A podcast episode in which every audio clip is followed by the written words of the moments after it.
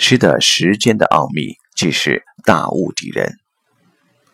曾有一位禅师说过：“识得时间的奥秘，即是大悟敌人。生住异灭，成住坏空，物起物落，缘生缘灭，这些都从时间立言。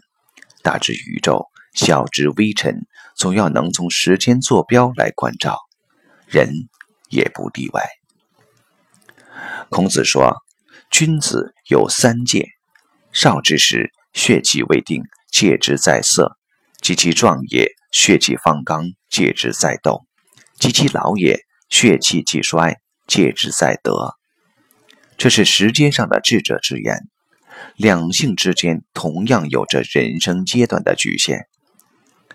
正如年轻时哪晓得什么叫真爱，有的往往只是新鲜斗气。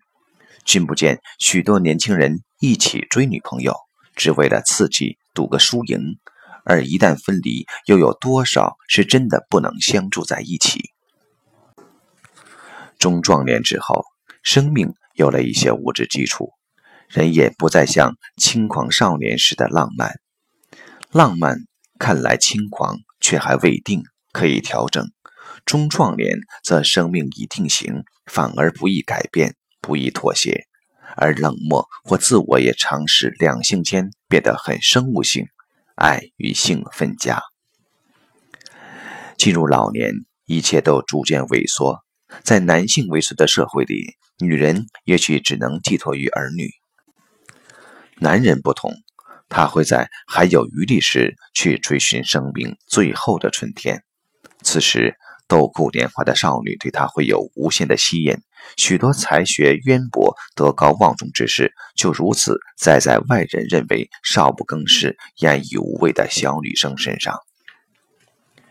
不同生命阶段有不同生命阶段的特色：三十而立，四十而不惑，五十而知天命，六十而耳顺，七十而从心所欲不逾矩。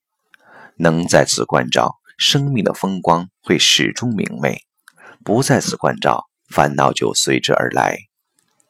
禅者常为人生时春花、夏鸟、秋风、冬雪，只有如此，生命才可能丰富。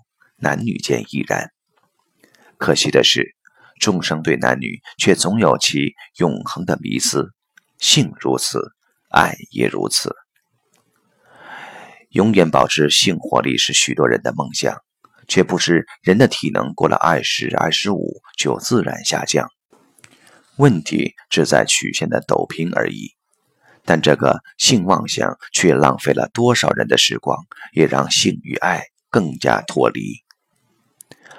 永恒的爱也是许多人的梦想，却不知爱的缘起性最高，无名性最强，最容易变动。而这个爱妄想，就让许多人不知如何地自我折磨，拒绝长大。因此，皱纹来了，就让它来吧。人能关照的是，这皱纹是因生活颠倒所致，还是自然而来？来了之后，生命是否又另有一番风光？两性间也是如此。年少轻狂的爱，中年稳重的爱，老年平静的爱。